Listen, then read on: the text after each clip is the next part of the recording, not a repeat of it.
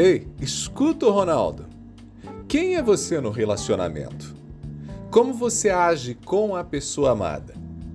Dias atrás eu recebi a sugestão de um ouvinte para falar sobre a diferença entre ser possessivo e ser cuidadoso. O que você acha? Tem diferença? Eu tenho a impressão que quase toda pessoa possessiva arruma desculpa de ser apenas cuidadosa. Será que eu estou errado? Relacionamentos são complexos porque pessoas são complexas.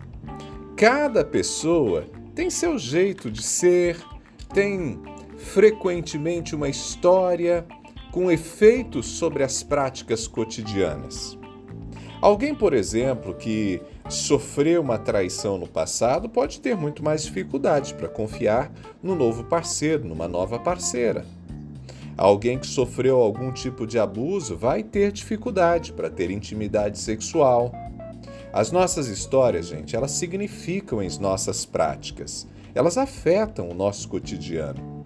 O relacionamento é profundamente afetado por tudo que já vivemos. Por isso, algumas pessoas desenvolvem comportamentos bem pouco produtivos na vida a dois. E ser possessivo ou cuidadoso, como questiona nosso ouvinte, também é reflexo de uma história de vida. Reconhecer isso é importante, para que a avaliação não seja sobre o caráter, mas indique se tratar de um traço de personalidade que pode ter sido desenvolvido como resultado de memórias ou de traumas. Mas ser possessivo ou cuidadoso não são aspectos positivos no relacionamento. Quando a ouvinte me mandou recado, ela disse: Professor, o meu companheiro me acusa de ser possessiva, mas eu sou apenas cuidadosa. Eu procuro ajudá-lo, buscá-lo, é, busco lembrá-lo das coisas, tento impedi-lo de fazer alguma bobagem. E aí ela citou uma série de características e, após ouvi-las, eu pude concluir que, de fato, essa mulher não é necessariamente possessiva.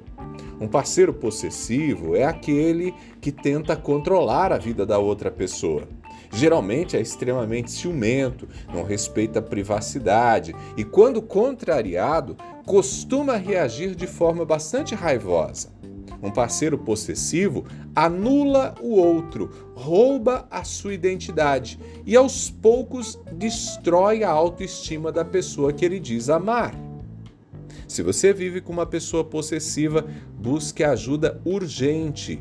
O seu relacionamento está condenado e você se tornará apenas um vislumbre do ser humano que você poderia ser.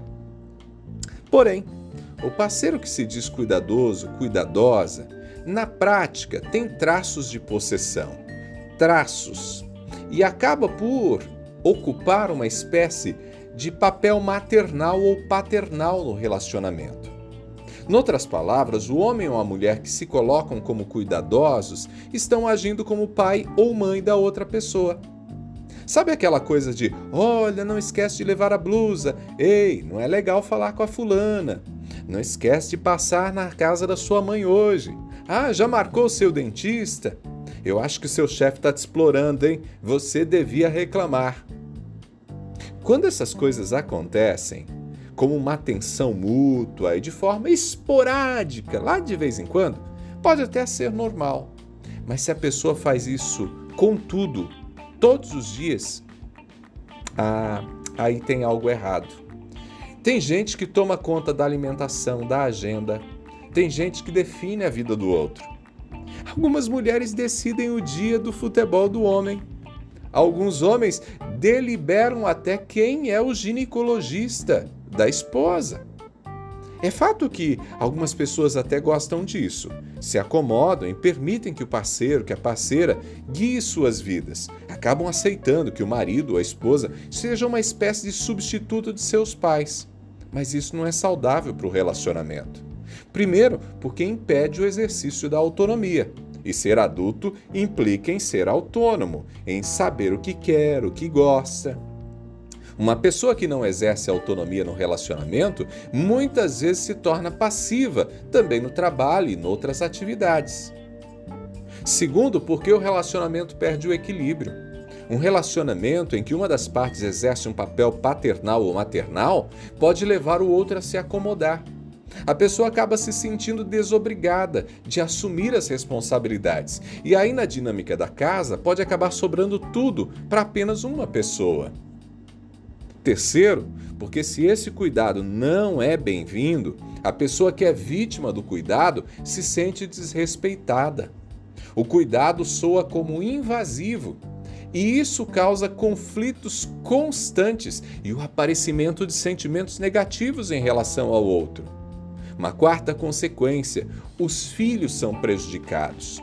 Uma educação saudável, ela depende de boas referências. Se não tem equilíbrio entre pai e mãe, os filhos terão uma imagem enviesada do que é um relacionamento e poderão reproduzir os mesmos problemas na vida adulta ou até podem tentar evitar um compromisso como o casamento. Portanto, escute o Ronaldo. Se você tem cuidado de tudo para outra pessoa, ligue o alerta. Se a pessoa reclama, está na hora de um diálogo muito sincero para estabelecer limites nesta relação. Se a outra pessoa não reclama, ainda assim avalie com sinceridade se você não está agindo como pai ou mãe do seu parceiro da sua parceira. Sem contar que isso cansa, né? Pelo bem do seu relacionamento, reavalie suas práticas e repense o que você acha que é um cuidado normal. Mudar pode fazer bem para vocês dois e fazer os dois mais felizes. Eu sou Ronaldo Neso e estou te esperando lá no Instagram, arroba Ronaldo Neso, arroba Ronaldo Neso, lá no Instagram. Abraços do Ronaldo, a gente se fala!